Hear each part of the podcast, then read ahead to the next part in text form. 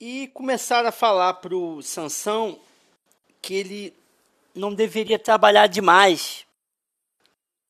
Sansão estava obstinado em querer, de novo, essa história de moinho de vento. Ele queria muito construir o moinho de vento novamente, esse moinho que nunca sai.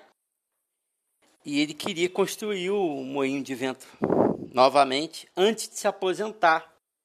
Era o desejo dele, por algum motivo ele colocou isso na cabeça. Por algum motivo ele, o Sansão entendeu que a construção desse moinho era o sentido da vida dele.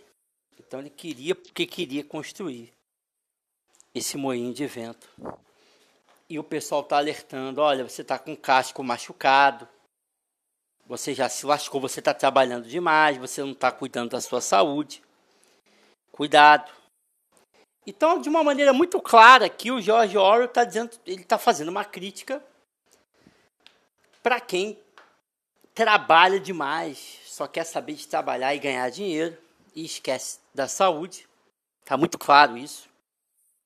E também está fazendo uma crítica para quem, em alguma medida, coloca esforço e energia em prol do poder público, em prol, em prol do governo público. Tudo bem? Então, você que está ouvindo aí o, o podcast, cuidado para você não Você pode estar trabalhando demais, querendo ganhar dinheiro, querendo ganhar algum conforto maior, enquanto você trabalha demais, a sua vida está passando. Isso é um ponto. Está no início do capítulo 9. Um outro ponto que eu achei muito interessante é que no início do capítulo 9 fala-se que foram criadas leis regulando a aposentadoria. Isso é muito engraçado. Porém, ninguém se aposentou ainda. Aqui, ó, até então, nenhum bicho se aposentara. Mas ultimamente o ultimamente o assunto vinha sendo objeto de frequentes conversas. Então, o que, que a gente tem aqui? Que o ordenamento jurídico pátrio previdenciário, o ordenamento jurídico pátrio pátrio previdenciário dos bichos, ele era recheado de leis que ninguém conseguia alcançar. Ninguém conseguia se aposentar. Tem leis para aposentadoria, mas ninguém conseguia se aposentar. Então, muito claramente, o George Orwell está fazendo uma crítica aqui às leis entre aspas, em benefício do povo, que são aquelas leis que, mesmo que cumpridas pelo povo, nunca, nunca geram benefício para o povo. Aqui no Brasil, a título de exemplo, isso eu posso falar porque eu sou especialista em direito previdenciário, você faz parte de um sistema onde você só consegue efetivamente se aposentar muito bem muito bem, assim, tranquilo, se você começar, se você tiver a sorte e a oportunidade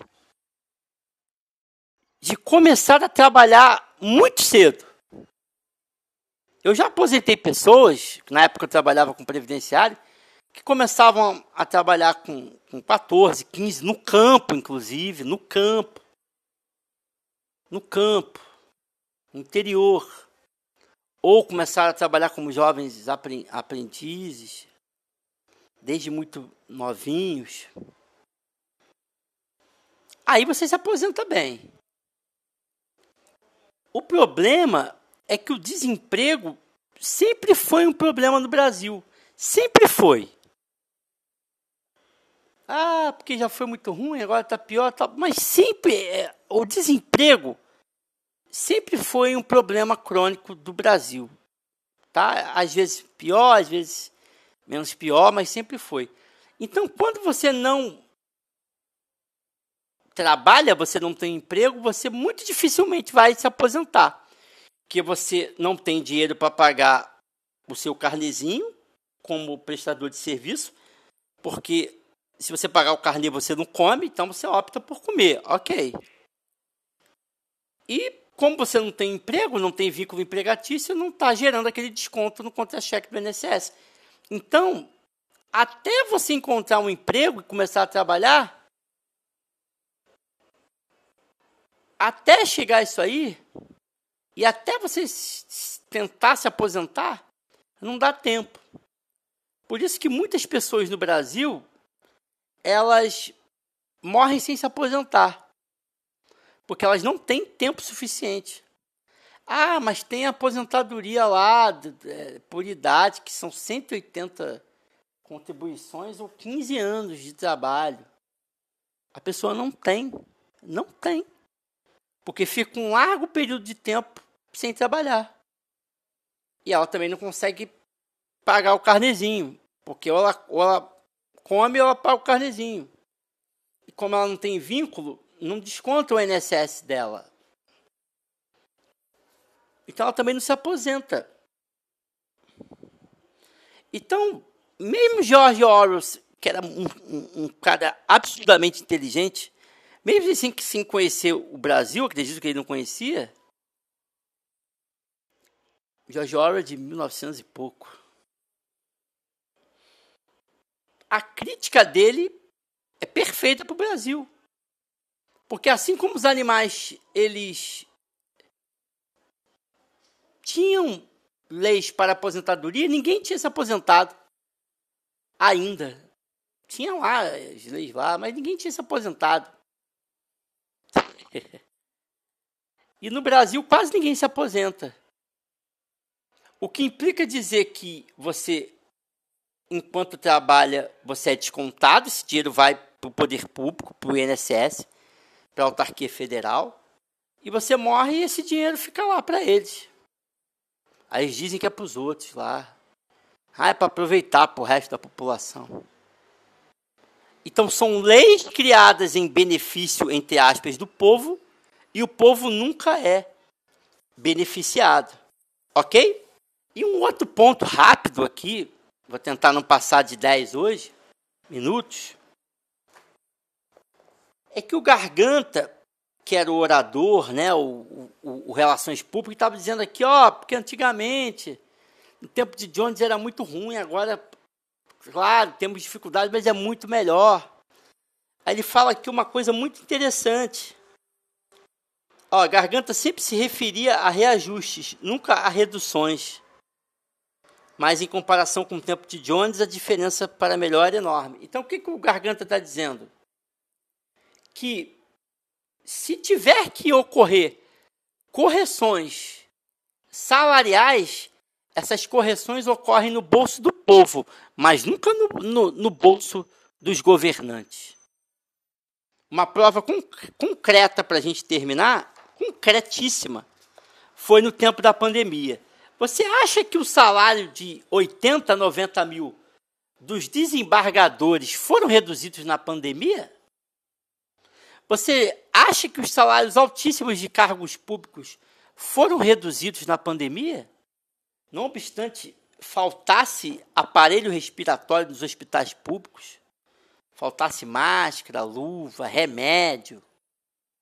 Você acha que os altos cargos, os altos salários foram reduzidos? Não foram reduzidos. Se fosse o Napoleão, ele falaria que não, redução não, a gente ia fazer um reajuste. Mas nunca em prejuízo dos governantes, sempre em prejuízo do povo. Porque se todos os cargos públicos do Brasil sofressem diminuição, e fosse pago só o necessário, milhares de pessoas estariam vivas até hoje. Mas por que não, não estiveram vivas?